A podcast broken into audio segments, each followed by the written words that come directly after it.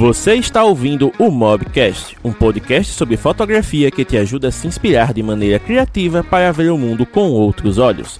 Os fotógrafos James Dantas e Thiago Melo conversam sobre temas relevantes usando a fotografia com smartphones como ponto de partida e entrevistam criadores de conteúdo de diversas áreas do conhecimento para compartilhar suas experiências e trajetórias de vida. Aproveite o episódio, pois ele foi feito para você. Mas e aí, Machado, beleza? Beleza. Boa Fala, noite, boa Machado. noite. Boa noite. Beleza. Pra quem ainda. Né, pra quem começou a acompanhar o Mobgrafando depois de 2019, não, não lembra da existência do Machado, o Machado foi o nosso primeiro administrador aqui. Então temos três gerações de, de, de- Não, duas gerações de administradores: o administrador Prime e o administrador sucessor aqui. Tipo isso. Tipo isso. Então, galera, já que estamos todos ok, o áudio tá bacana, a imagem tá suave, aparentemente o, o tio Zuki não nos trollou hoje, que a gente começa o papo pra valer. Machado, preparado?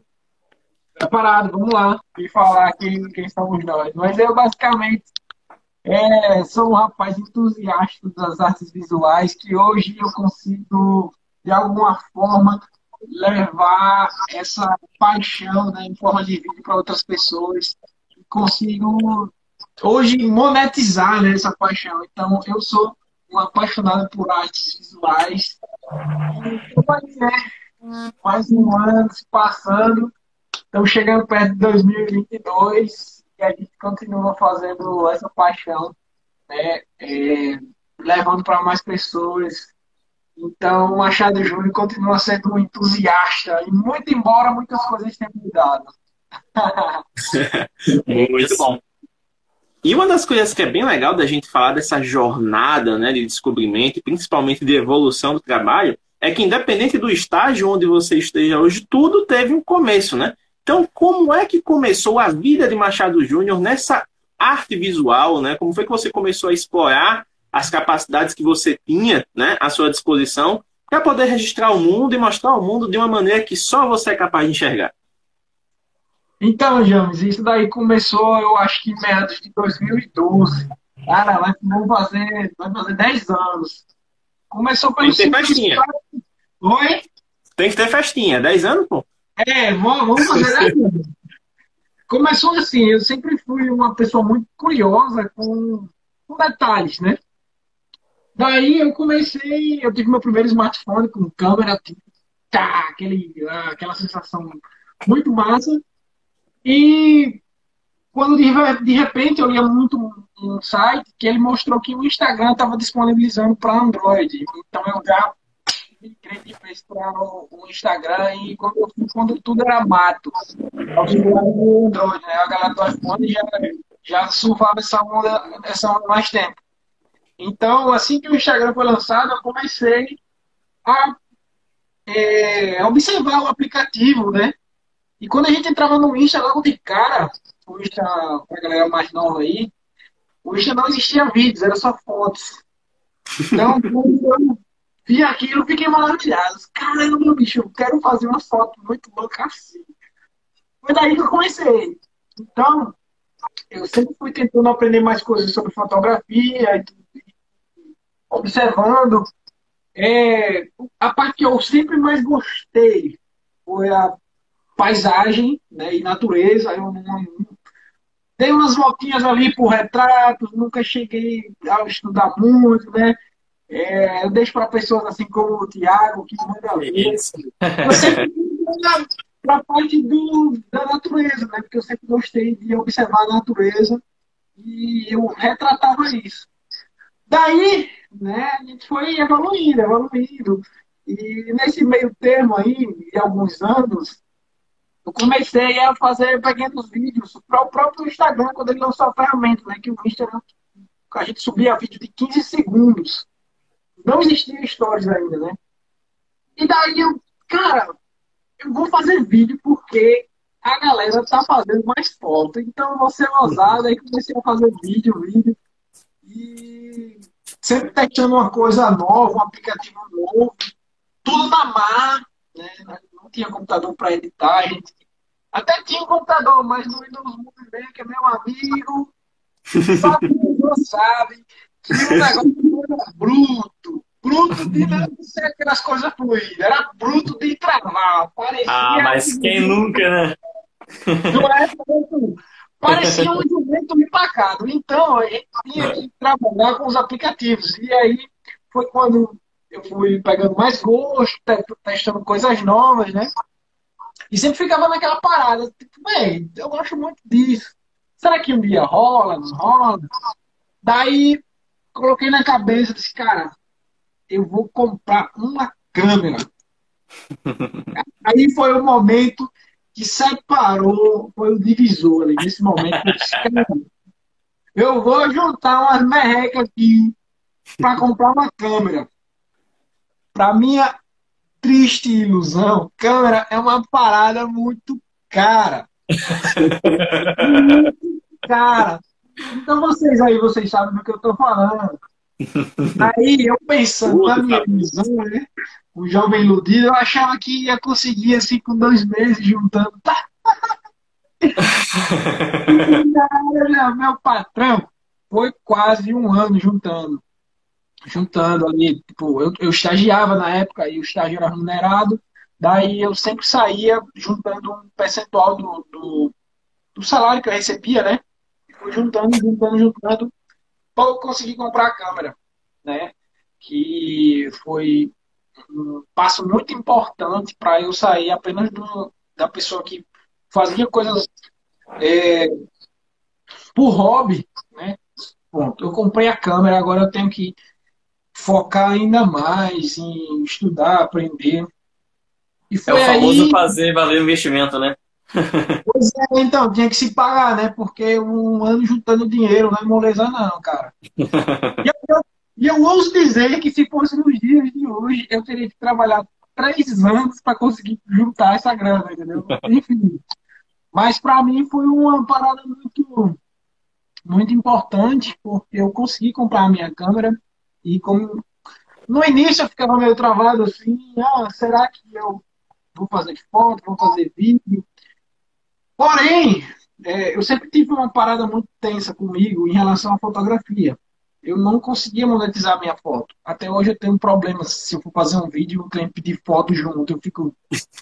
É uma parada que eu ainda preciso melhorar. Mas é, eu, quando eu peguei a câmera, eu disse, tá, vou fazer foto, vídeo, foto, vídeo. Cara, eu não vou fazer foto para vender para galera. Eu vou continuar fazendo foto para mim, do que eu acho legal, do que eu possa, do meu gato, da paisagem que eu veja. Mas não quis mais entrar para fotografia, é, no caso de vender esse serviço. Fiquei só o vídeo. E daí foi só trabalho, suor, relação. E estamos aqui hoje, né? Esse, desde então a minha câmera eu tenho ela acho que três anos e foram muitas experiências e muitas, muitos registros de várias pessoas.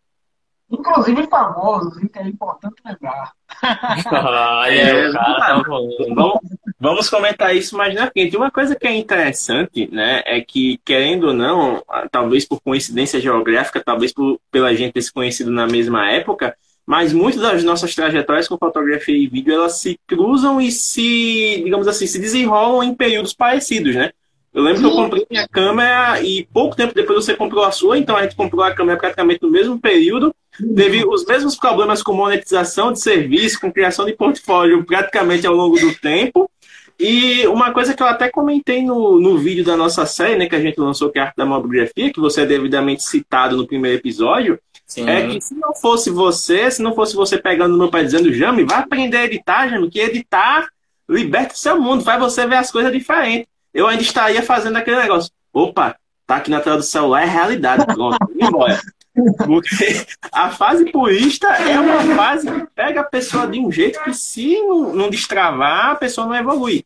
E dentro do vídeo, uma das coisas que mais chama a atenção, principalmente, às vezes não é nem a qualidade da captação, às vezes não é nem o dispositivo que você está usando, porque você é um cara que tem muita experiência em filmar com o smartphone, filmar com a sua micro 4 terços, Você trabalhou em documentários, então você lidou com equipamento de cinema, né? Provavelmente com brilho nos olhos, porque é um equipamento que deixa todo entusiasta babando.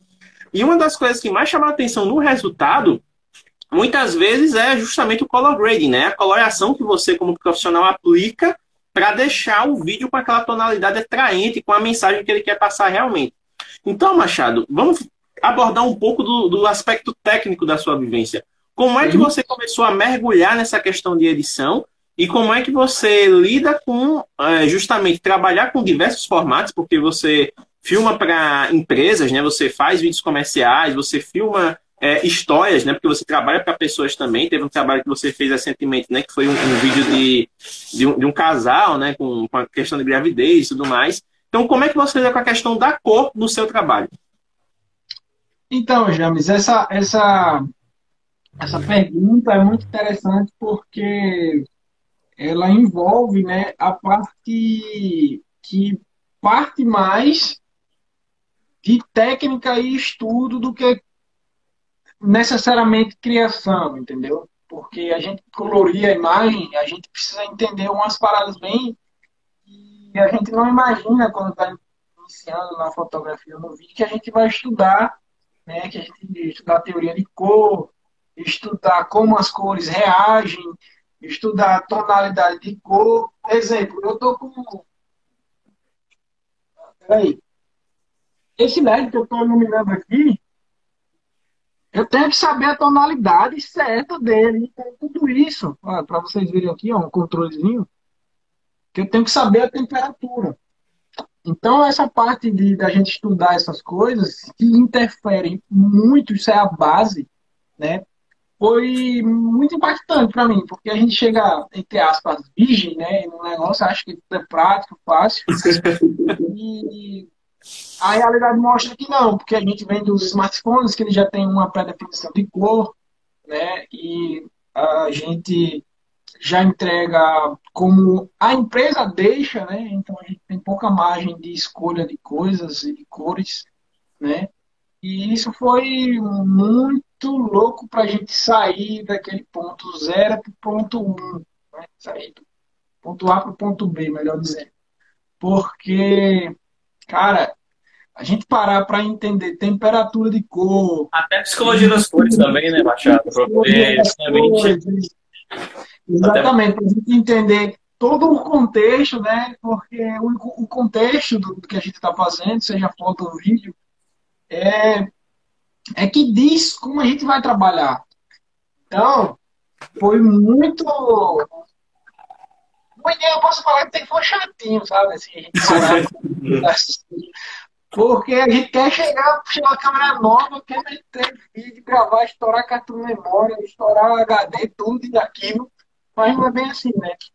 Então, a gente tem que estudar e partir do. Partir para o pronto, que a gente consiga entregar o vídeo de acordo com, com o tema, né? Então, se for um vídeo de culinária, eu não posso colocar as, as cores de como se eu fosse fazer um, um vídeo de, de suspense.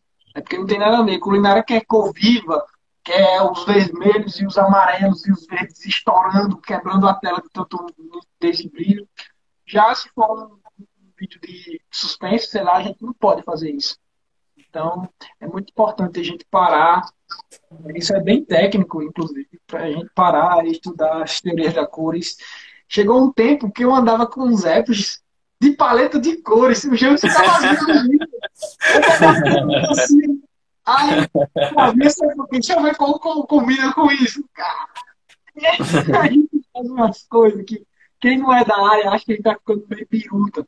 Daí olha assim, mas não, que aplicativo é esse que você tá aí? Não tô entendendo nada, meu irmão. Eu usava esse mesmo aplicativo na época que eu tava aprendendo aquilo ali.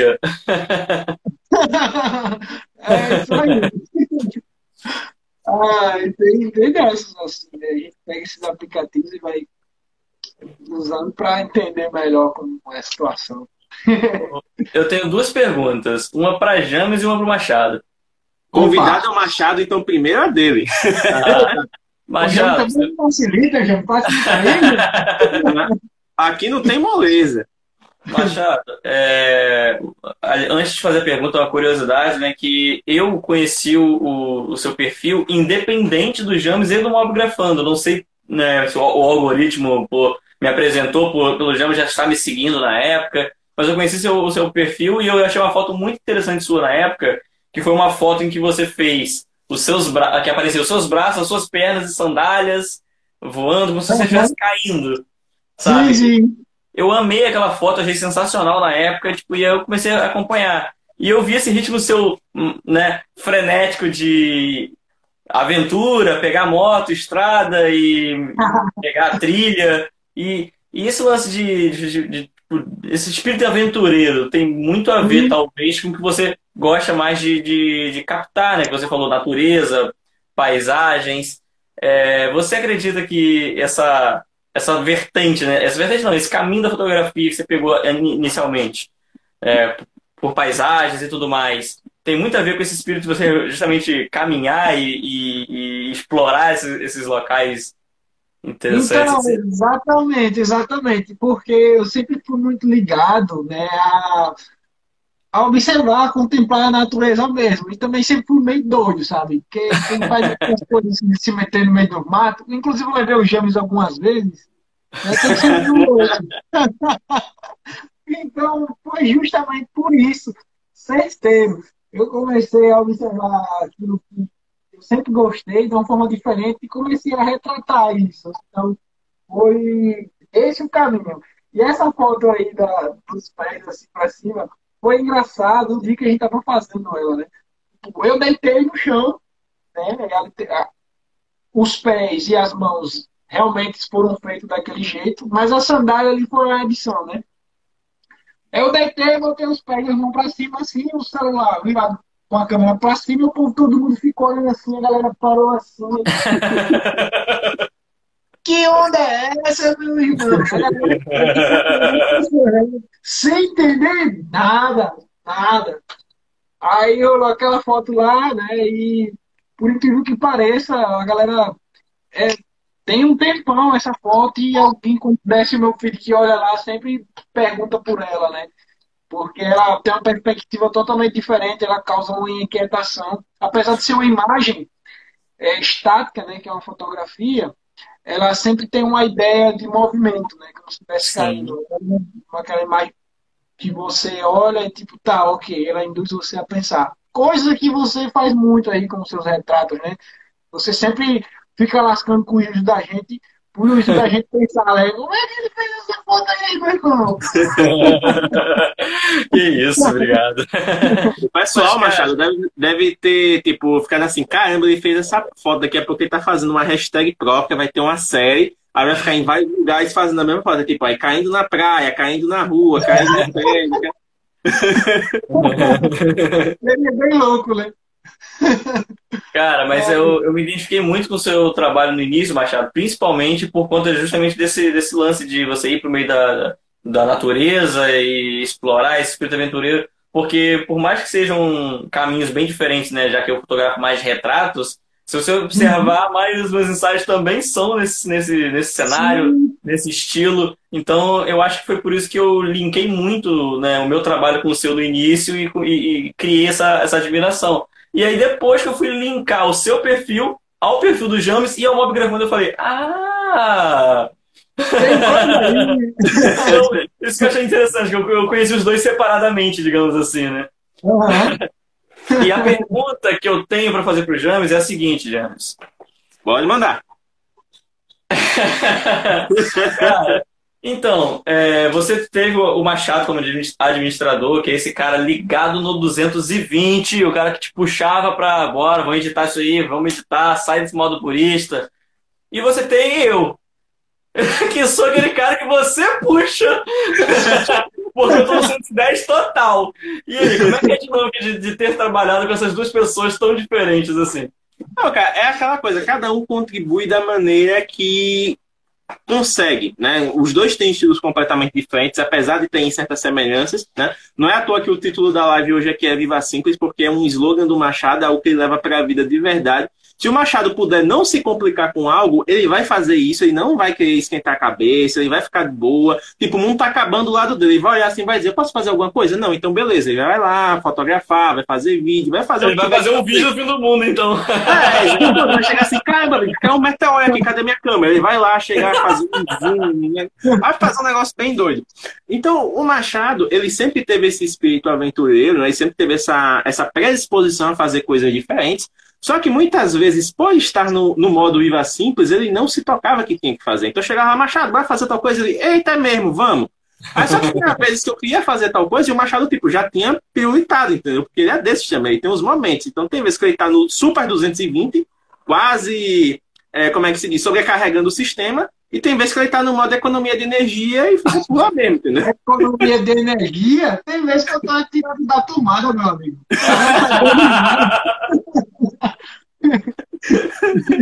É isso.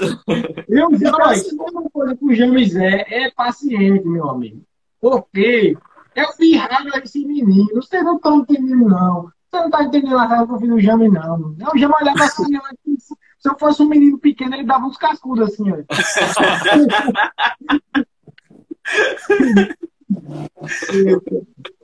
Mas, Mas a pergunta foi essa. Porque, assim, o que é que acontece? Ah, querendo ou não, o Mob Grafando ele surgiu muito da junção de muitas coisas. E uma das inspirações foi um projeto antigo, que era do Machado, e que eu soube da existência e resolvi me aventurar a ressuscitar. Tanto que ele se animou por conta da parceria, e nisso, né, o, o projeto até vingou por uns seis meses, até que o Machado decidiu que não dava mais para ele. Ó, oh, não quero mais não, tá, não sei o que, tem outras prioridades. Eu digo, olha, bicho, o projeto é seu. Então, se você não quer, não tem como eu ficar aqui né? Que a gente diz aqui no Nordeste amulengando, ficando aqui, né, te perturbando para ir para frente se você não quer. Aí, tempos depois, eu acabei formulando uma grafando e trouxe ele de volta. Então, como o projeto era meu dessa vez, eu podia perturbar ele. Né? Então, foi uma, uma inversão de prioridades. Mas o Machado sempre teve essa visão assim diferente de, pô, eu quero fazer mais do que apenas criar, eu quero também dar oportunidade para a galera é, se descobrir e mostrar o, o que sabe. E nisso veio o Minha Lagoas, né? Que é um projeto que tinha como intenção mostrar o melhor do nosso estado, né? De uma maneira que não apenas fosse bonita, porque querendo na galera faz muitas fotos bonitas aqui, mas que também mostrasse coisas diferentes, porque como já foi falado, o Machado sempre teve essa questão de olhar para o outro lado, de não olhar apenas para as coisas bonitas, mas também de olhar para as implicações que vêm daquilo. Então, se você olhar muito o filho do Machado, tanto o, o pessoal quanto o profissional dele, que é esse, você vai ver que ele lida muito com a questão de como as pessoas estão inseridas no ambiente. Então, por exemplo, ele vai fotografar a natureza, ao invés de fotografar o rio apenas, ele fotografa a criança brincando no rio. Se ele vai fotografar um, um, um, local urbano, ele não vai fotografar apenas o prédio, ele vai fotografar como as pessoas estão encarando aquilo ali. Então, Machado sempre teve essa visão um pouco mais além, né, de, de mostrar como, o, o, como é o impacto da vida das pessoas naquele ambiente ali. E o Minha Lagoas tinha essa proposta de trazer umas coisas diferenciadas e depois ele acabou levando isso para outros projetos, né? Tanto que a gente acabou tendo o piloto do que é o canal do Mobgrafando hoje, que foi o Nubifone, que é um outro canal que ele tinha também, ah, e na época, a gente tava naquela vibe. É o que, Machado? 2016, 2017, né? É aquela vibe violenta das importações, tipo Gearbest bombando, AliExpress no topo, galera conhecendo os testemunhos de Xiaomi, tá ligado? Galera, não, topo Mi 4, pega o Mi 5, não sei o que lá, Redmi. É, é coisa de doido, assim, entendeu? Então a gente pegou muito dessa vibe e que acabou levando a gente a desenvolver outras coisas. Então, por exemplo, Machado, quando ele começou na, na fotografia mobile, quando ele começou a fotografar realmente, ele tinha o saudoso, que inclusive você teve também, Thiago, o Zenfone 5. O original, aquele lá que potente. E o do Machado tinha uma particularidade. Ele foi botar para carregar, e aí o, o, pai dele esbarrou no celular, o celular caiu e rachou a tela, né? E tipo, ficou aquela coisa, ó, o touch não quebrou, o que quebrou foi a tela, vamos indo. Ele usou essa tela quebrada até o display começar a amarelar. Pra você ter ideia do, de quão brabo foi então, o negócio. Então não é uma particularidade só dele, não. A minha também tava assim. Aí quando o display começou a ficar amarelado, que ele começou a passar o dedo assim e o, a rachadura tava arranhando já, não tinha mais como recuperar, Ele, não, beleza, vou trocar a tela. Aí ele foi trocou a tela. A tela nunca mais foi a mesma. E aconteceu do pai dele derrubar o celular de novo. Então, assim, é pra, é pra trocar já. O Olha, meu do sol, acho que foi pra, pra, de vez, assim. A Asus lançou os Zenfone 5, eram os Zenfone 5 e o 6. Na verdade, Isso. foram os primeiros Zenfones, né? Só que 5 eram 5 polegadas e o 6, 6 polegadas. 2014. E a Asus inventou de colocar o processador Intel. Meu amigo, que foi aquilo? Era um Opala. o telefone esquentava, parecia que ia explodir na minha mão. Aí foi. pra você ter ideia, eu comprei ele, eu, eu comprei na pré-venda, eu coloquei meus dados lá. Fui pioneiro da Asus aí, foi já. Tu tem ainda, não? aí depois, depois disso aí, a experiência não foi legal, aí eu mudei pra, pra Xiaomi.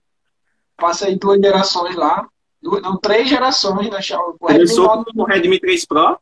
Redmi 3 Pro, obrigado, Jones. Depois o Redmi 5S e depois o Redmi 8. Aí foi quando eu saí fora da Xiaomi. Não, peraí, peraí, peraí. Vamos corrigir que você não ficou na minha Redmi, não, meu querido. Você pegou o Redmi 3 Pro, beleza. Aí depois você deu um baita de um upgrade e você pegou o Mi 5S. É, Nada de Redmi 5, cara. Mi 5S, que era, na época era um dos poucos que usava o mesmo processador do Pixel que era capaz de rodar a Gcam. A Gcam não é essa uhum. feia da puta que a gente tem hoje que todo mundo usa. Antes a Gcam é específica para quem tinha aquele conjunto lá de hardware. O Machado usava. E aí, tipo, o Machado fazia altas fotos de Gcam, e quando eu peguei um aparelho assim, Machado e a Gcam, ele, os mais não, aquilo ali é uma merda. O Machado foi o primeiro a usar até saturar, e aí depois ele pegou o Mi 8 Lite, né? Então não, você não ficou no Mi 8. Foi o Mi 8. Foi o Mi 8, não, o Mi 8. Aí eu usei ele, o bichinho, até que eu derrubei e quebrei a tela do coitado de novo.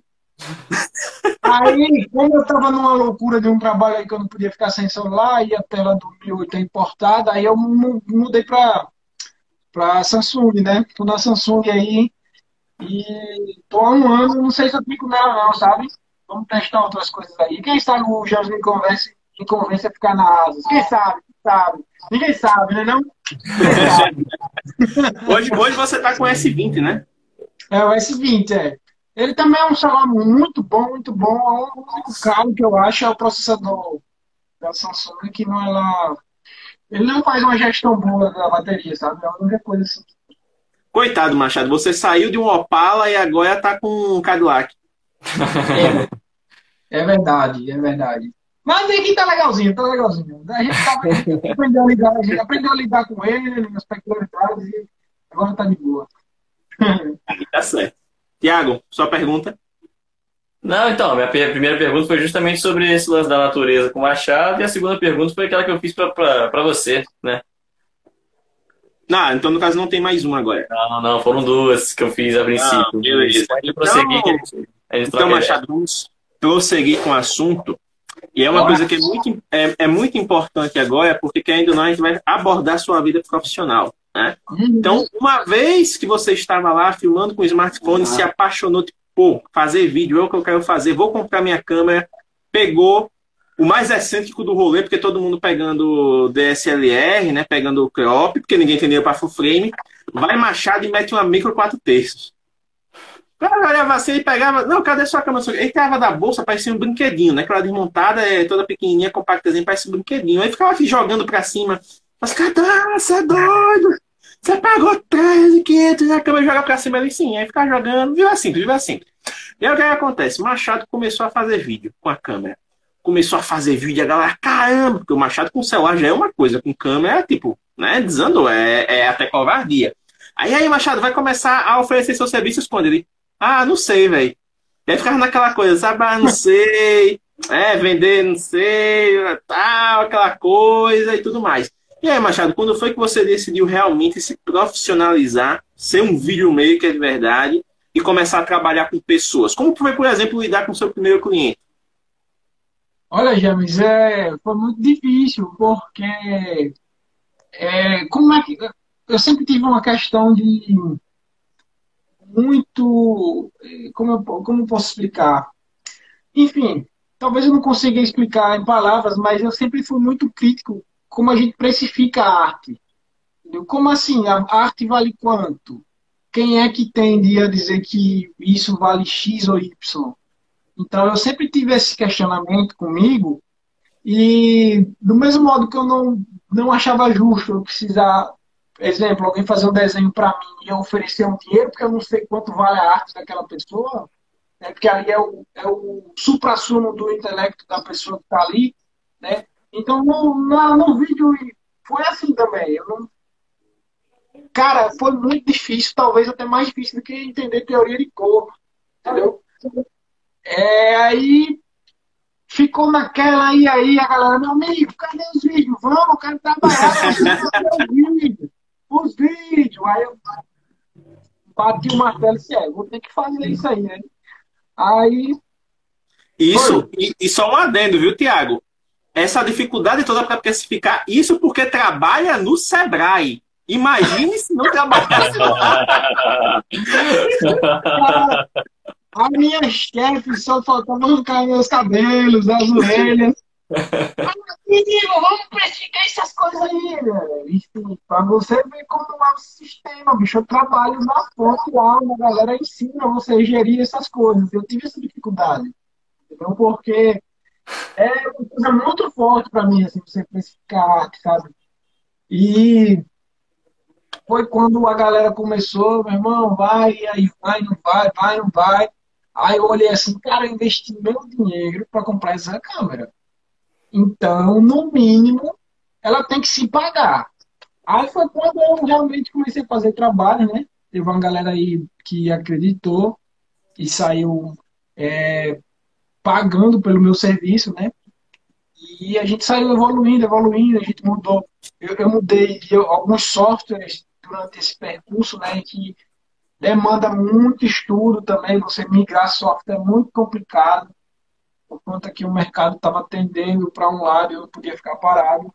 E em relação à compra da câmera, eu sei a micro 4 terços do rolê, né? Vou explicar o porquê. Não foi perguntado, mas eu vou aproveitar e explicar o porquê. Cara, a gente tá vivendo na época, né? Tava assim, a Sony tava com as câmeras mirrorless, eram as únicas que tinham chegado no Brasil, né, as mirrorless, que são, para quem não entende, são é a, a, a construção da câmera ela era um, uma construção inovadora, onde ela dispensava algumas peças muito importantes até então. Né? Então, ela dispensou essas peças, que são os espelhos. Basicamente, é uma, é uma câmera mais compacta com o mesmo poder de, de imagem. Né? Daí, é, a Sony estava bombando aqui, papapá. Quando eu olhei o preço, não, eu quero uma mirrorless. Porque eu já quero chegar assim, entendeu? Tchá, voando. Aí eu disse, tá, beleza, mas vou comprar a Sony, foi lá os preços da Sony, tava acima do que eu podia pagar. Né? Como você lembra, eu pensei em comprar a câmera, sair juntando a grana, e eu já queria ir para agora, não dava para esperar para juntar mais, eu estava muito tempo juntando, então vai agora. Aí, cara, sai pesquisando, né? Aí tinha Canon fazendo câmera DSLR doidado, câmeras excelentes, mas eu não queria mais DSLR, já queria uma mirrorless, que eu queria ser o excêntrico do rolê. Nikon também fazendo um monte. Aí tinha a Sony, sobrou a Sony e a Panasonic. Aí eu, tá, beleza. Aí fui na Panasonic. Né? E eu tô até hoje, a câmera me atende, sabe? Ela tem um poder de processamento de imagem muito bom, ela tem uma, uma ciência de cores muito legal. Né? A única coisa da minha câmera que eu não gosto que eu, é um, se uma pessoa fosse comprar hoje, seria o ponto negativo que eu mostraria para essa pessoa, é o fato do autofoco ser uma. Ela é meio louco, sabe? Às vezes não sabe o que quer da vida, parece é, um político, Mas sabe? Não sabe o que quer da vida. Aí. Na Nikon é, negação, velho. Não é? Aí ela se faz assim, hora tal, não tá, então a gente mas eu consegui me adaptar a isso. Então, para mim, hoje isso não é mais um problema. Mas no início foi meio que um, um chute na canela, sabe? Mas é isso aí. Você já usa esse, esse, essa, essa perda de foco para fazer as transições na edição que eu sei. ah, o negócio vem aqui, então, se esquiva, vai pra lá, pra cá. Todo mundo tem que ter. É muito importante a gente conhecer o nosso equipamento por isso, né? A gente brinca e tudo mais, mas é uma coisa muito séria. Seja ela qualquer coisa que esteja, tipo o seu computador, o seu celular, o seu meio de transporte, a sua câmera, você tem que entender o que ela é boa e o que ela é ruim, né? No que é boa você explorar o máximo e o que é ruim você estudar para conseguir de alguma outra forma você não ser penalizado por essa falha entre aspas, né? Sim. Então, é e exatamente, agora uma dúvida, Machado. Você, você com a, com a mirrorless, é, deixa, essa câmera que vocês citaram, que é a sua câmera, de fato eu não conheço esse, esse modelo. Ela, ela é uma mirrorless mesmo, né? É, a mirrorless, é. Então, ela aqui, então, pega aí. Pera aí, vamos... eu vou sair um pouquinho aqui do frame, mas fica aí. É porque é aquela Cara, coisa, o micro, o micro 4 terços diz respeito ao sensor, né? Ele é menor que o sensor APS-C, mas a câmera ela é uma mirrorless porque não tem a, o espelho. O espelho, exato. A minha pergunta vai vir justamente em cima dessa questão. É, Machado, só uma dúvida. Você com essa mirrorless, é, fazendo vídeos em, por exemplo, não sei se você já fez nessas situações, em festas é, noturnas onde há aquele laser, você não tem medo de de. não, porque é, para quem não está familiarizado com essa questão, por exemplo, se eu, se eu, fotografar dentro de uma festa com uma DSLR, por exemplo, com uma T5i, que é essa que está na minha mão aqui, assim, eu posso é, danificar o sensor no momento da fotografia, né? É, de fato, justamente aqueles laser verde que fica nas festas e tal, isso é terrível para os sensores da, das câmeras. Agora, por não ter o espelho, a, a mirrorless talvez seja mais sensível ainda no sentido de, de correr riscos de, de danificar nessa, nessa, nessa condição, né?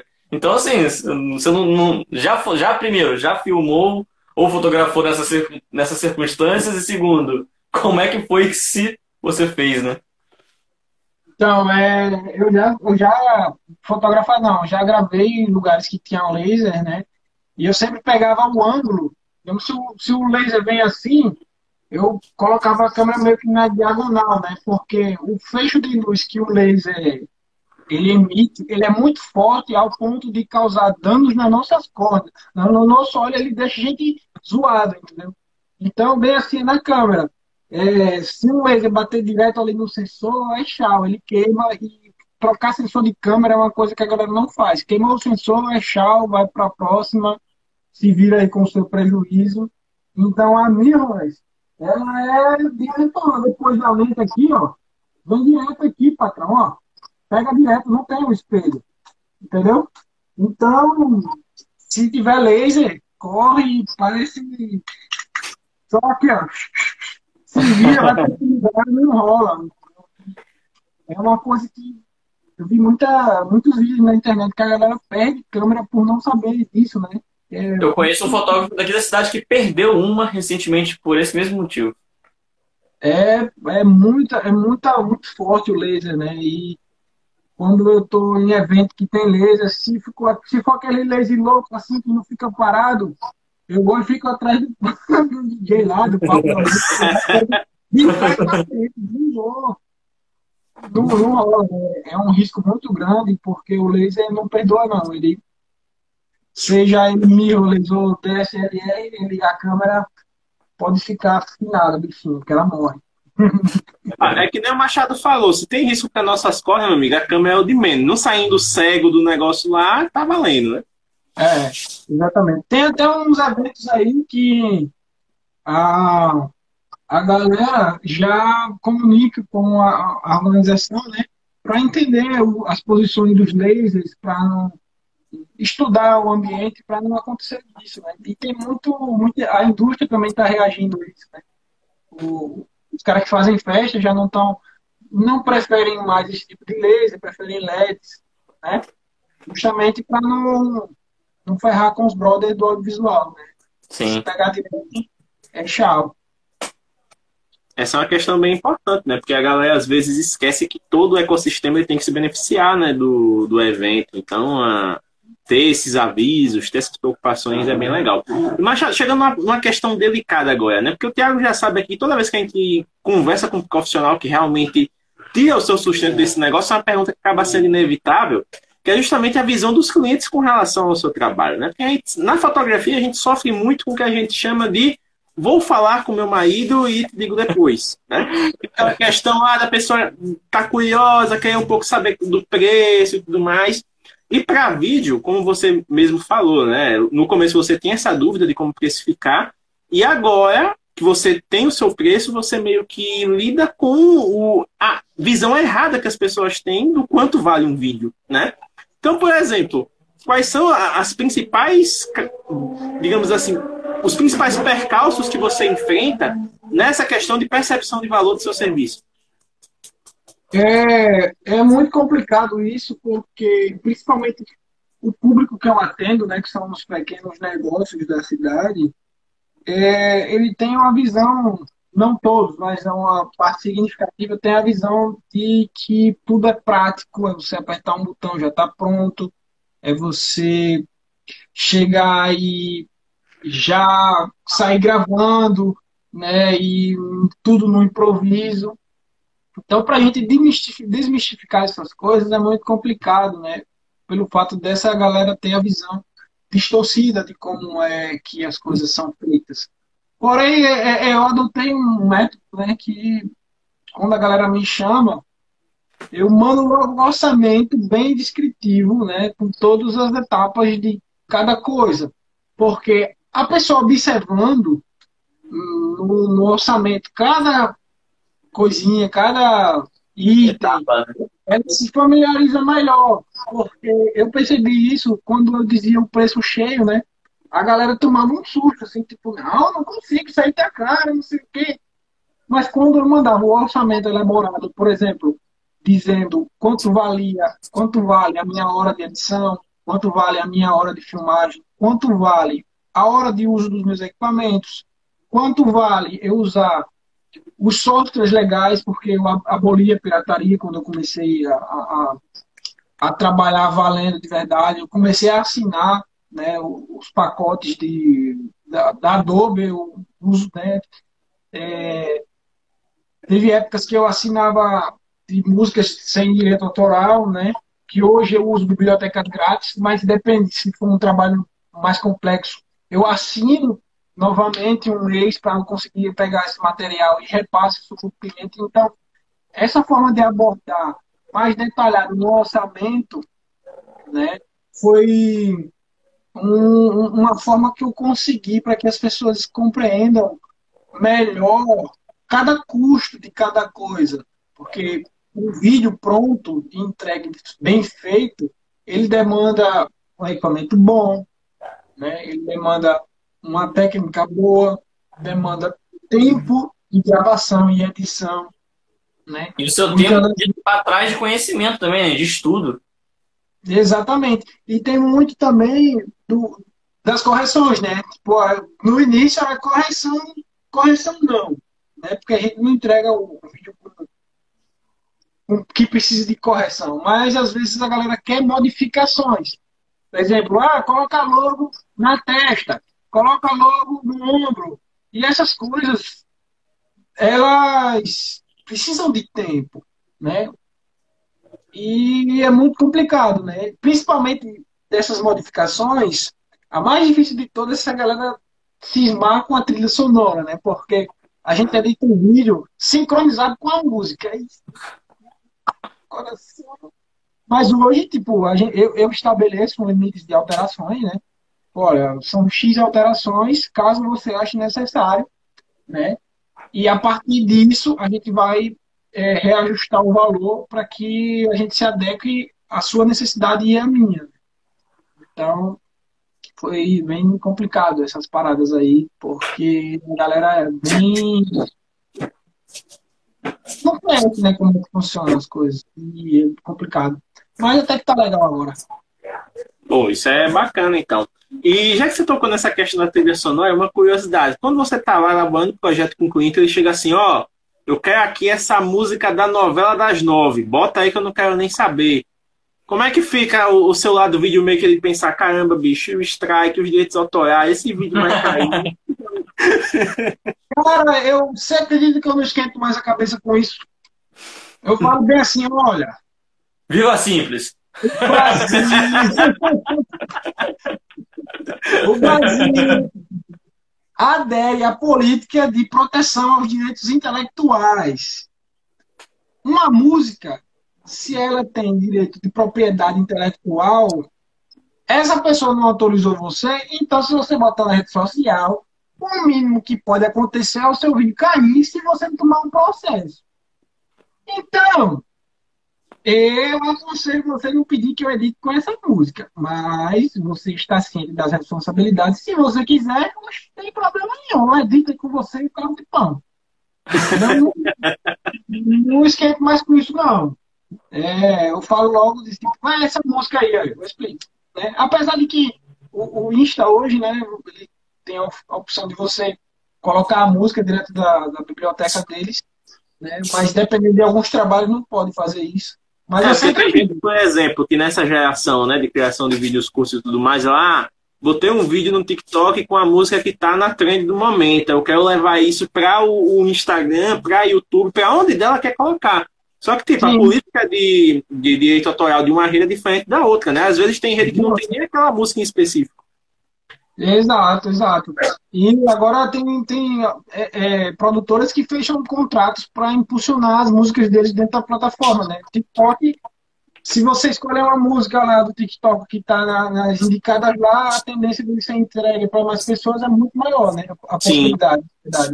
Então, é, se o cara fechar um, um vídeo com a música que tá nas mais indicadas daquele outro aplicativo lá, esse de cá vai ficar com raivinha.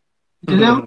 Então tem tudo isso aí. São coisas que ficam na entre, nas entrelinhas, mas que a galera, o público em geral não conhece, né?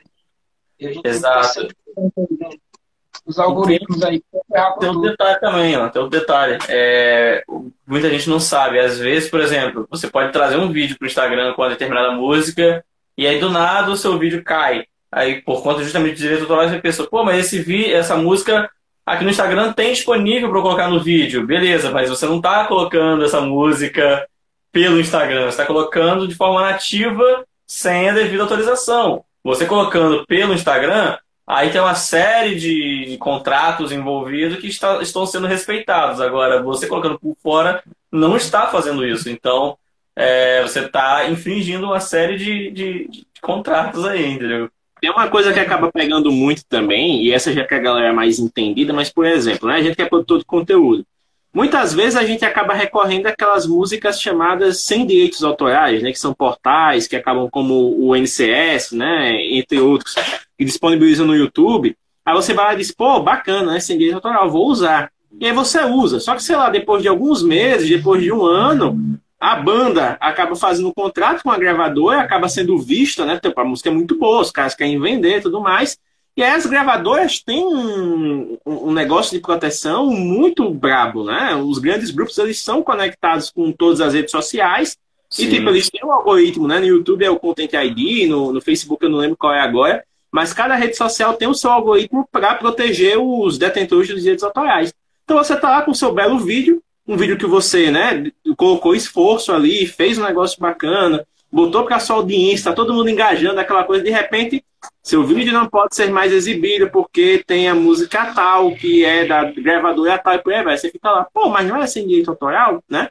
Então, a, a escolha da, da trilha sonora, além, obviamente, como o Machado falou, né, dela ter que combinar com a proposta do vídeo, né, dela ter que ali se combinar com a narrativa, ela também tem que proteger o, o, cliente, a pessoa que vai usar desses possíveis usos, porque não adianta nada ela querer fazer e o vídeo ficar indisponível. Se for um vídeo de venda, a pessoa vai ficar sem vender, né? Então é um negócio bem complicado.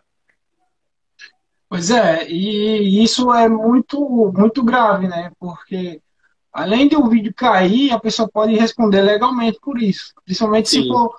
A gente sabe que é muito difícil a empresa pequena, né, um comércio local, sofrer uma penalidade. É muito difícil. Mas não é impossível. Se o cara quiser, Sim. ele pode. Né? Então a gente parte sempre disso, de que a gente tem que proteger as pessoas que solicitam esse serviço para a gente. Né? A não ser que a pessoa seja. Tem a galera que realmente desconhece, aí essa pessoa a gente instrui, e tem a galera que é loucona e conhece e não está ligando. Então, para essas, a gente age com a gosto do cliente, sabe? Mas ele não. Iludido ele não é. Entendeu? Tipo, se for uma pessoa que não conheça como as plataformas funcionam, pode. Amiguinho, olhe, se você usar essa musiquinha, você vai ter probleminha. Se a pessoa, depois de eu explicar isso, mudar, ela ter a humildade de reconhecer, eita, eu não sabia, mude, por favor, aí eu, ok. Se o amiguinho for cabeça dura, é amiguinho, beleza, continuamos.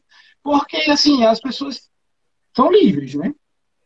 Para agir como quiser e responder de acordo com os seus atos. Claro. É? Pois é. O aí, tá falando você... aqui, por isso que eu tô aprendendo a fazer música pros meus vídeos. O cara tá muito tarefa aí, né? Cara, esse cara vai longe. Porque se ele produz vídeos e produz as músicas dele. Transcendeu! Haroldo. É isso aí, Haroldo. Você, meu amigo, tá nota mil, viu? Por causa da cozinha. Olha, você lava a cozinha e passa pano, porque o cara grava edita aí. Muito bem, parabéns, brother. Isso aí, velho. Ô Machado, e uma coisa que a gente acaba é, lidando, né? E foi algo que o Thiago já conversou algumas vezes aqui em live, e também quando ele foi convidado para outros perfis, é aquela questão, né? Que a gente falou aqui da sua trajetória desde os tempos lá primórdios, que você começou a se interessar, a usar smartphone e tudo mais, até agora que você trabalha com isso. Então, agora que você vive disso, que você trabalha, que você oferece o serviço para as outras pessoas, como é que fica aquela chama da criatividade, aquela coisa do trabalho autoral? Como é que você enxerga a criação para você mesmo hoje? Hoje, eu, eu sendo bem sincero, James, é, as coisas mudaram, né? O autoral hoje, meio que eu deixei ele quietinho no canto. Eu, no meu Insta, tenho postado muito pouco, porque é, demanda tempo e a gente, pelo menos eu, antigamente ficava mais, entusiasmado, mais entusiasmado com isso, mas é, de tanto fazer para os outros, chega uma hora que você, tá, vou dar uma descansada. Entendeu? Não que eu não goste de fazer, eu gosto muito de fazer isso. Mas é, a gente que diminui a intensidade de fazer, né? Eu acho que isso é um erro. Sincero, eu acho que isso é errado. Continuar. Mas o, o, autoral hoje meio que tá parado, sabe? Eu já fui mais. O meu último vídeo elaborado tem um tempão aí, ó. Eu até me repostei no, nos stories desses dias aí. Né? Tem um tempão. E isso não é muito legal, né? O legal tá sempre produzindo para a mente estar tá aqui, ó, fritando ideias novas, né? Quando a ideia nova não fritar, a gente dá uma, uma sossegada nas redes sociais, né? Vai tomar um banho de rio, vai para uma praia muito massa, que as energias renovam e a gente continua produzindo. Né? Todo mundo precisa dessa válvula de escape. Tem, todo mundo tem. O brother aí falou que precisa de uma Heineken, né? Então, cada um tem a sua. Né? A sua é a corrida, né? É, cara. A corrida. O ruim da corrida é a gente aguentar as perguntas, que a galera tem umas perguntas bem aleatórias, né? Tipo, e aí? Já vai para São Silvestre? É nesse nível. Assim. É isso. Cara, mas o, o Machado, eu até entendo esse, esse lance, porque, por exemplo, eu tô com alguns, alguns ensaios né, de projeto autoral e, cara, edição da fotografia já demanda um tempo absurdo, né, para mim.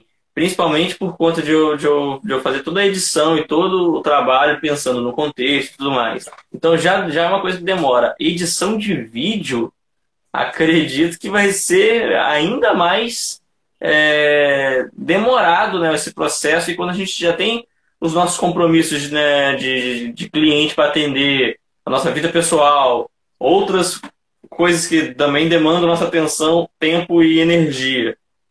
Então eu acredito que realmente, assim, é compreensível né, que esses projetos de autorais seus estejam ali no cantinho aguardando o momento certo de, de voltarem, né?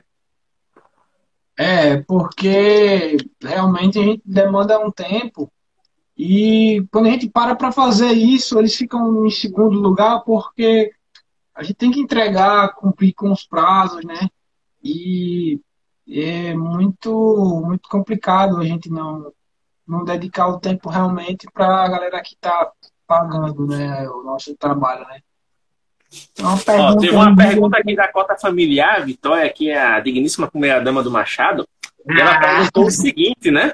A questão de gravar vídeos como iniciante é mais uma questão de estudo, na questão da visão do evento, de como vai ficar as imagens, ou molhar natural? Então, em, em resumo, gravar é um planejamento ou é uma inspiração?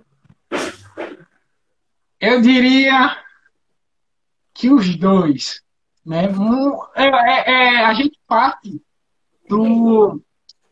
A gente parte do, do entusiasmo, né? Quando a gente começa, é tudo entusiasmo, entusiasmo. Quando a gente vai pegando referências, a gente percebe que o entusiasmo vai chegar um tempo que ele vai ficar no cantinho dele. Vai ser mais técnica e estudo. Né? Vocês sabem do que eu estou falando, né? A gente começa Sim. no entusiasmo. Tá, tá, sei, sei lá, qualquer coisa que a gente possa fazer é assim. Se você for treinar qualquer. Eu treino corrida. Eu treinava corrida igual um louco. Tá, tá, tá, comecei a cansar demais. Fui aplicar técnicas para evoluir. Então, assim é no, no audiovisual. A gente vai ali na, na inspiração, né? Com o coração. Depois a gente percebe que é muito vulnerável pelo fato de que tem dias que você não está inspirado. Mas se você tiver uma boa técnica, você sabe que o vai ficar bom. Entendeu? Por isso que é um, é, é, é, o audiovisual é uma ciência, assim. Porque se a gente aplica técnicas, é certeza que dá certo. Entendeu? E a gente não pode ficar sempre à mercê dos nossos sentimentos, da nossa empolgação. Se tem uma coisa que eu aprendi nesses anos de produção, de fotografia, de evento, o que quer que seja, é que, por natureza, o ser humano ele tem um melhor desempenho quando ele tem informações de antemão. Então, se você vai fotografar um evento, vai filmar um evento, vai fazer qualquer coisa que você foi convidado para fazer, que você acertou com antecedência que vai fazer, o ideal é pegar o máximo de informação possível. O horário que vai acontecer, o espaço, quantas pessoas estão estimadas de participar, se vai ter alguma decoração específica, se vai ter alguma luz colorida, porque a gente sabe né, que atrapalha. A luz verde na foto é a mais temida, no vídeo eu não sei se é a, mesma coisa. Mas, por exemplo, é, combinar com antecedência se você vai poder levar um assistente, se você vai poder levar um equipamento extra, se o, se o tipo de equipamento que você vai levar vai dar conta, né? E, por exemplo, eu vou filmar com celular. Beleza, se o ambiente estiver bem iluminado, dá conta, mas às vezes o ambiente está com uma luz artificial bem fraquinha e aí o celular não vai performar tão bem. Ah, vou ter que fazer live, vou ter que gravar direto do Insta. Beleza, mas aí vai ter internet disponível para você, você vai ter que usar a sua no 4G, você vai ter espaço para se movimentar, ou você vai ter que chegar antes e tipo achar o local estratégico para filmar tudo.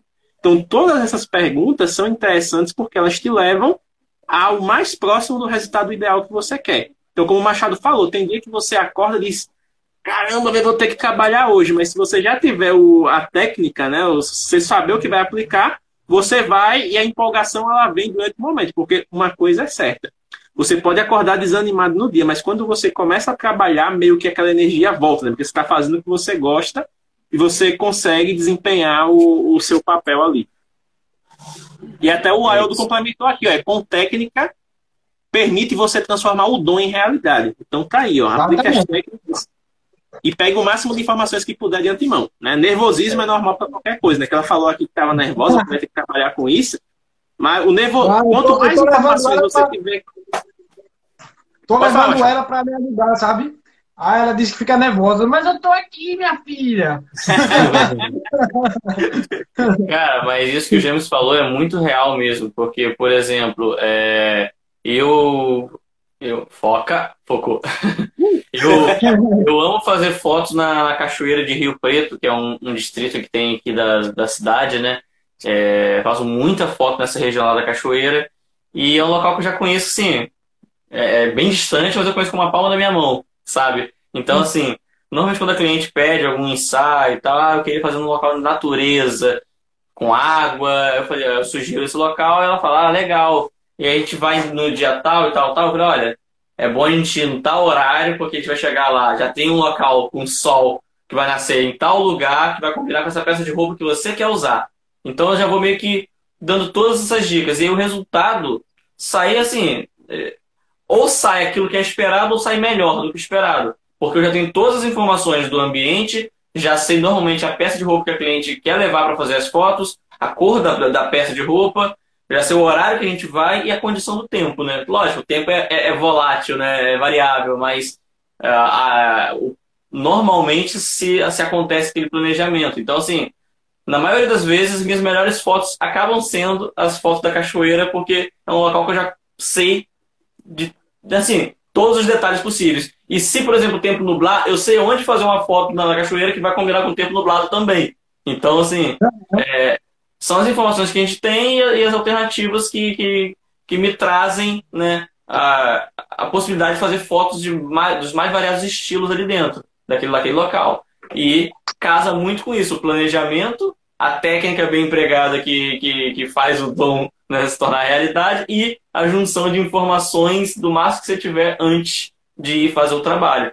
Isso, todo esse conjunto dá um resultado final que é, que é satisfatório. Entendeu? Isso é Exatamente. muito bacana. Machado, a gente está se aproximando da reta final, mas não se preocupe que a gente vai encerrar com chave de ouro aqui com algumas perguntas que vão fazer você refletir muito. A primeira não, pergunta. Não, cuidado aí, Vujano, que essa pergunta aí, Vujano. Não, relaxa. Antes de você começar, Jana, deixa eu só fazer uma observação ah. rapidinho. Eu tô nessa reta final aqui, dando umas piscadas a mais aqui. Não é sono, tá? Antes que alguém esteja vendo a live achando que eu tô dormindo durante a live. É porque eu tô o dia inteiro em frente ao computador e essa vista tá ardendo. Eu já afastei a ring light, continua ardendo. Eu joguei ela meio de lado, continua ardendo. Diminuiu o brilho dela e tá ardendo. Olha, então, assim, se você for na, no oftalmologista nos próximos dias, muito provavelmente ela vai passar pra você um colíriozinho aí pra manter o, o olho lubrificado, porque é necessário. Meu patrão, por incrível que pareça, eu também tinha esse problema. Olha a solução. No meu caso, eu estou dizendo porque eu fui lá e mesmo com toda essa esse cenário de exposição ao computador todos os dias, a minha vista ainda tá boa. Então, no meu caso, só precisou do colírio. Mas como o Machado falou, dependendo aí do seu, você pode ter que usar um óculos, talvez não de grau, mas pelo menos um anti-reflexo para dar é, uma ajudada. A minha aí. é muito sensível à, luz mesmo, assim, em dias de cansaço. Às vezes é só cansaço mesmo. Assim, eu falei do óculos, mas no final do dia todo mundo tá. A bicha cansa também, né? Os músculos cansam. Então é normal a gente tá. Eu tô desde seis e meia tá no computador, meu amigo. É, é puxado, é puxado. Eu, eu, eu o dia todo no computador. Eu, são os olhos e a coluna, né? Que é, uh. sofre bastante. A é coluna tem dia que eu durmo tudo assim. Parece na minhoquinha do MIB, assim, né? Toda... É, tipo isso. Café. Mas, James, te cortei aí, foi só pra fazer observação, não achar que eu tô dormindo live. Pode ir seguir. Bem pertinente. Então, Machado, até hoje, né? Porque ainda ou não, você ainda vai ter muitos trabalhos para fazer, mas até hoje, qual foi o trabalho que você mais se divertiu fazendo? Cara, eu sei. Fazer vídeo de comida. Meu amigo, não existe coisa melhor. Sabe por quê? Você vai para um ambiente para fotografar comida. Aquela comida não vai ser comercializada. Ela vai ser só fotografada, só filmada. Aí bota lá pra cá, nesse ângulo, ela fica sorrindo pra você, vai dando mais fome. Então, de certeza, os melhores trabalhos são para fazer vídeo de comida. Os melhores vídeos são vídeos de comida. Eu fico até com água na boca, né? Recentemente eu fiz, eu fiz um, uma série de vídeos para uma hamburgueria, né, que é parceira minha. E é, foi Pode sensacional. Falar, não, tem problema não. É a Silvas Brasas Burger, né? Que é a, empresa do meu amigo Jadson e do Dani, que eles me ajudaram muito eu aprender, eu aprender a controlar a minha fome, né? Muito embora depois eu comer tudo. Mas, cara, é sensacional, porque é muito bom. Você faz um vídeo imaginando como se fosse você fosse degustar aquilo, entendeu? E é, é muito satisfatório. Outras coisas legais, né? Eu gosto muito de fazer é alguma coisa que envolva criança. Hum. Apesar de, de eu não ser a melhor pessoa que vá dirigir a criança, né? dizer a pose, ah, filho, faz isso, tudo mais. Se não tiver alguém que me auxilie nisso, vai ser ruim. Né? Mas todas as vezes que eu fui, a criança estava acompanhada dos pais, então para mim isso não foi um empecilho. Mas criança é muito legal também, né? A gente pegar as reações espontâneas delas. Assim. Muito bom, muito bom, muito bom mesmo. Né? Mas fotografar hambúrguer, fazer vídeo de hambúrguer, sério. Imagina eu passando uma semana editando vídeo de hambúrguer caseiro. Colocar em câmera lenta, toda aquela sutilência. É maldade, fala aí. É maldade, hein? É maldade, é mas eu, eu, vou te confessar que eu sou fotógrafo de retratos e o melhor trabalho que eu fiz até hoje foi um curso de churrasqueiro que eu fotografei. Meu amigo, tem coisas ali que eu acho que eu não vou sentir nunca mais. Sensações que o meu corpo não explica. Não diga nunca mais que é uma palavra forte, cara. Mas assim, são, coi são coisas que você experimentou que com certeza no futuro você vai querer repetir quando você tiver condições. Vou, vou, uhum. Mas tem outros trabalhos que. Tem trabalhos que são muito é, inspiradores, assim, da gente fazer. É, exemplo, eu participei de alguns documentários, né? E a gente é, é, documentário, como não é ficção, são relatos e cotidiano, é muito impactante. A gente sempre leva alguma coisa do que está acontecendo no ambiente, né? Então, hum. sempre que a gente participa de algum documentário, alguma coisa, a gente sai renovado como pessoa. Então, é, é muito bom a gente fazer essa parte também, do, da parte mais que é voltada ao cinema, né? Que eu também percorri no cinema. A gente faz vídeo mais comercial, mas eu já é, eu fiz muito trabalho voltado ao cinema.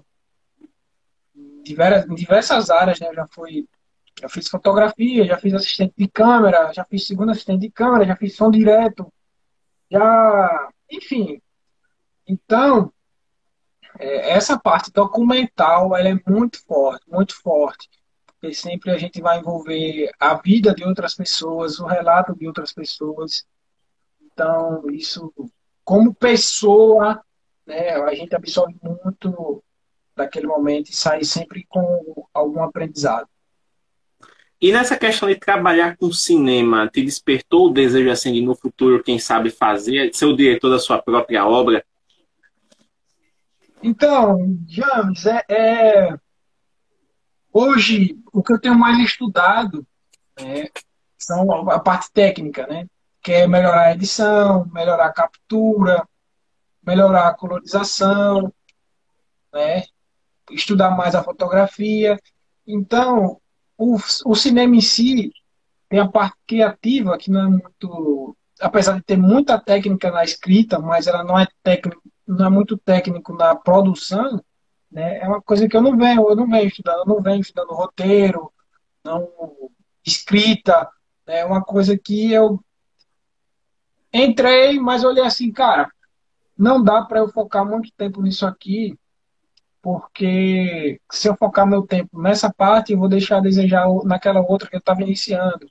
Né? Uhum. Então, hoje eu, apesar de eu já ter submetido é, curta de forma experimental, que foi é, exibido no circuito independente de cinema, é uma, uma coisa que eu, no curto prazo, é, não sei se isso rola, né? Talvez quando eu tiver mais maturidade na arte, talvez, quem sabe daqui a uns anos, a gente possa pensar nisso. Mas hoje, sendo sincero, eu não penso pelo, pelo fato de que eu estou me dedicando a outra parte do campo do audiovisual, né? Que é mais a galera mão na massa. Mão na massa, é isso aí, mas é, a gente está sempre percorrendo, né? Inclusive, fui convidado a fazer a fotografia de um, de um, novo, um novo, documentário que está rolando aí, da, da, Secretaria do Estado. Talvez role, se rolar, vai ser mais uma, mais uma experiência. Pô, massa. Mas de eu colocar para montar tudo, talvez não, só daqui uns anos. Talvez. Não, mas a, a, possi a possibilidade existindo, com certeza quem te acompanha vai querer ver o, o resultado. Porque ainda não, você é um cara que tem uma visão criativa muito bacana, né? Os seus curtas já mostram isso, né? Sempre com uma sensibilidade muito grande. E quem sabe num curta, né? Mais desenvolvido até, com a equipe, né? Porque uma coisa é você tá, tá na equipe, você vivencia com aquele entusiasmo, né? Você tá vivendo aquele mundo ali. Mas você ser o responsável pela equipe já é uma outra coisa, como você falou, né? Porque você desenvolver maturidade para poder liderar um, uma produção tão grande, porque a produção não é só chegar, galera, ah, vamos fazer o um vídeo, né? Tem todo o planejamento. planejamento, exatamente. Para poder chegar no resultado. E aí, Machado, uma das últimas perguntas que eu vou fazer, acho que eu vou fazer no máximo mais duas, isso se o Thiago não tiver mais perguntas também, mas é o que acontece. É, não sei se alguém do, dos presentes aqui na live acompanha o Mamografando desde 2018, desde o início, mas da época que o Machado era administrador hum. aqui, do que é que você sente mais saudade, Machado, de fazer parte do Mobigrafando? Cara, olha, falando pra tu, com muita sinceridade, a parte que a gente eu mais sinto falta é do, da reação das pessoas, sabe? A curadoria era uma parte, eu ser bem franco, eu não gostava. É o James que fazia.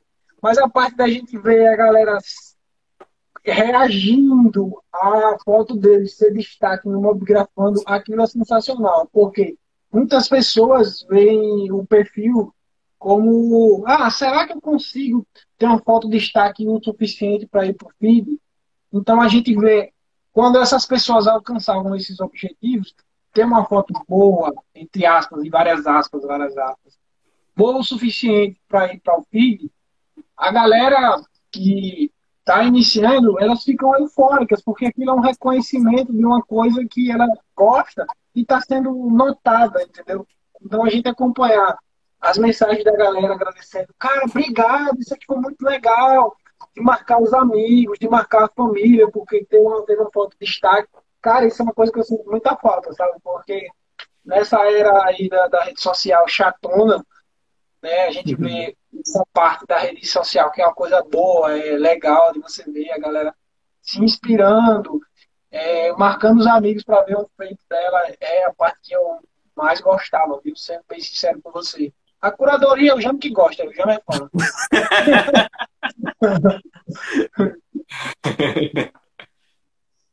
então, Tiago, alguma pergunta para fazer para o Machado enquanto eu ainda está disponível? Cara, é... Você tem. Você falou que tinha mais uma ainda, né? É, mas é na sequência. Se você não tiver, eu vou fazer na sequência. Pode fazer na sequência aí. Pode fazer na sequência aí. Deixa eu fazer por último. Pronto, beleza. Então, Machado, pergunta que não quer calar a partir de agora. Qual é o seu próximo grande passo dentro da videografia? O que você quer alcançar como próximo objetivo? Aí eu desisto, que a pergunta é, é praticamente a que eu ia fazer. Ah, vou embora. eu dei a oportunidade, você não quis fazer? É porque eu justamente queria fazer ela por último, né? Pra encerrar com essa mensagem do futuro. Não, mas aí, se você não tivesse, essa é porque eu só disse que já tinha mais duas, então a segunda ia ser pra encerrar. Tá vendo aí, Thiago? Perdi a oportunidade. Na próxima você não mais. Então, deixa eu te fazer uma pergunta. Esquece do James. Qual seria o seu próximo grande passo?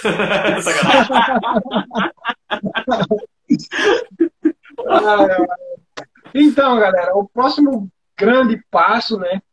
É, eu quero me especializar ainda mais na colorização de imagens, apesar de eu fazer tem um nível muito alto que a galera ainda está fazendo lá na região sudeste do país que é uma coisa que eu quero me especializar, né? Que envolve um novo software de edição, que eu não uso. Eu uso, mas pouco, né?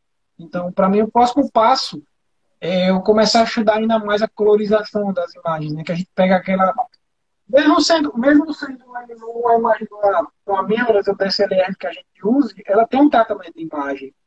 Então, quando parte para um, um, nível de, de cinema mesmo, é uma imagem totalmente descontrastada, totalmente sem cor, então a gente vai realmente pintar a imagem. Então, o próximo passo que eu quero para mim hoje é trabalhar essa parte de colorização, né? E aprofundar ainda mais na, na edição, ter uma, uma, uma, edição mais fluida, né? E é isso aí. Talvez para muitas pessoas não consigam observar isso a princípio, né? Mas com o tempo, quem tem uma, a visão aguçada consegue acompanhar, né? Porque o colorista é uma pessoa que não é muito notada, né? Porque a galera analisa a obra feita como um todo, não imagina o papel importante que ele tem, né? Sim, então sim. isso é um estudado muito aí para colorir as imagens. E é pauleira, viu? Pauleira. É muito legal isso, porque o Machado está estudando para pintar o set em vídeo, né? Então, pô, sensacional. Exato. Machado, Machado, você falou que está tá levando a sua primeira dama, né, para ser assistente sua em alguns trabalhos e tudo mais. Você se vê hoje, hoje não, mas você se vê assim no futuro, evoluindo o seu trabalho ao ponto de ter uma equipe, você ser o, o, o, o coordenador dessa equipe para trabalhar contigo? Pô, pô, pergunta muito boa, Thiago. Você aí esperou o momento ideal, tá vendo aí, James? Aí, ó. Superou a minha.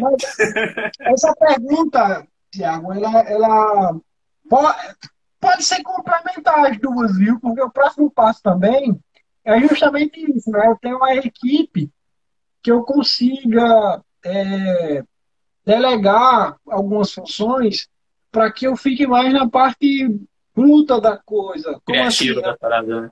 E edição, tipo, ter alguém apta o suficiente para eu confiar de gravar as imagens e me entregar o material só para eu editar. Então, isso realmente é uma coisa que é um outro passo, além de me especializar naquilo que eu tinha falado, é o próximo um outro passo também, é isso, sabe, de, de botar a galera para trabalhar junto comigo, porque é uma... apesar de que eu, eu tenho essa experiência no circuito independente de cinema, né, que pelo segundo ano consecutivo você é o líder da equipe de audiovisual que faz a cobertura, então eu delego algumas funções na galera, tipo, ah, você faz isso, você faz aquilo, e é uma coisa que eu me identifiquei bem, sabe? E a galera, pelo feedback, também gostou de trabalhar comigo, né? Então é uma coisa que eu pretendo no futuro não, não muito distante colocar para ser realidade, sabe? Ter a galera que passa isso por mim, entendeu? Para a gente sair a turminha, o quarteto fantástico, o quinteto fantástico, para fazer os jogos, entendeu? Você só não pode fazer igual um fotógrafo aqui da cidade, tá? Que ele foi contratado para fazer um trabalho, aí ele delegou a parte de fotografar para um outro fotógrafo, e porque ele para um freela, né? E ele delegou a parte de editar para mim.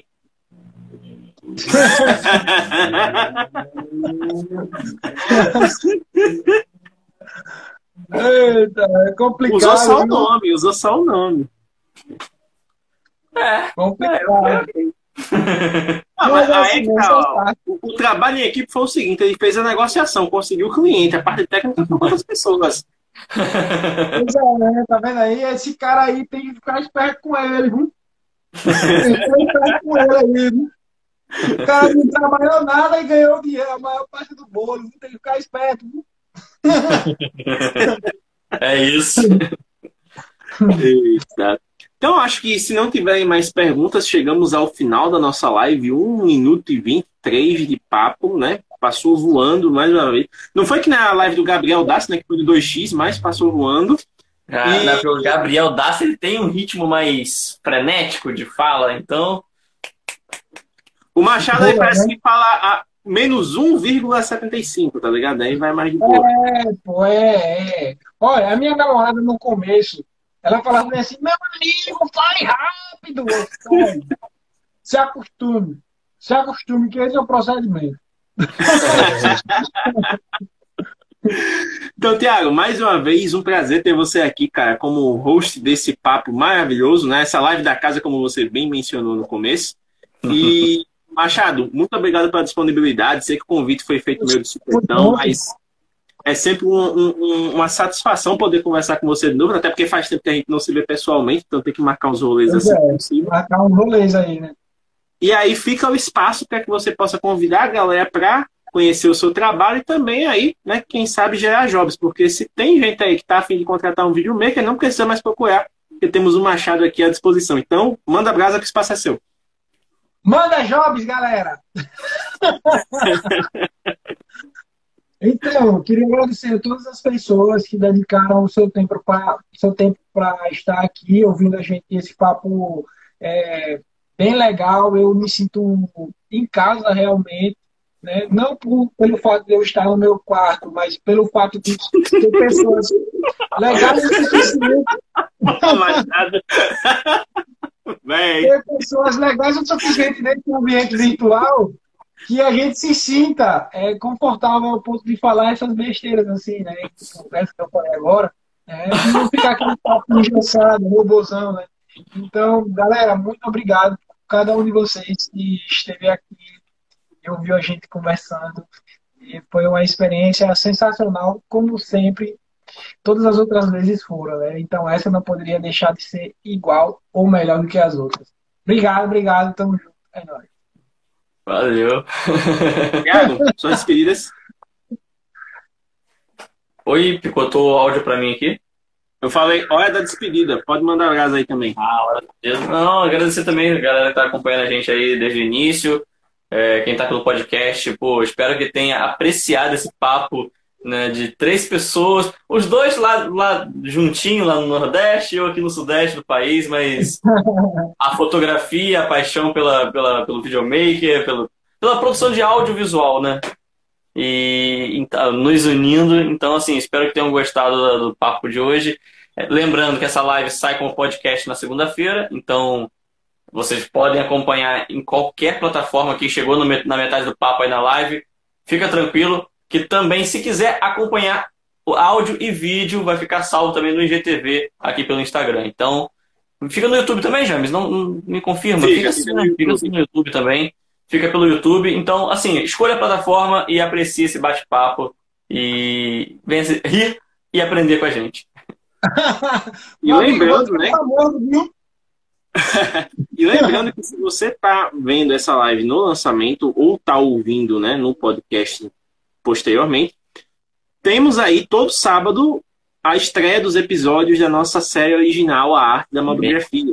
Então, nesse sábado, a gente vai ter um episódio que fala justamente sobre as histórias que a fotografia te ajuda a contar. Então, vai falar de storytelling, vai mostrar o efeito disso em algumas fotos na prática. É um vídeo que está bem bacana e conto com todos vocês lá no youtube.com.br mobigrafando para ver essa série e para deixar a sua contribuição lá. Então, Machado, mais uma vez, valeu pela presença. Tiago, valeu tá aqui por mais uma live. Semana que vem a gente volta com mais um convidado. E é isso aí. Um grande abraço, bom final de semana e até a próxima. Valeu! Muito obrigado por ter ficado conosco até o final deste episódio. Se você curtiu o que ouviu e quer aprender mais sobre fotografia mobile, por favor, visite o nosso site oficial em www.mobgrafando.com.br. Além de ter acesso aos depoimentos da comunidade, aos destaques do mês e a blog posts riquíssimos, você também consegue interagir com o feed do nosso Instagram, ter acesso ao nosso canal no YouTube e interagir com o grupo oficial do Telegram, onde você pode conversar com mobigrafistas de todo o Brasil. Além disso, você também tem acesso ao Anuário da Mobigrafia 2021 uma pesquisa riquíssima que fizemos com o apoio de outras comunidades e que tem como objetivo mostrar o comportamento de quem fotografa com celular no Brasil. Então é isso, muito obrigado pela atenção e até a próxima.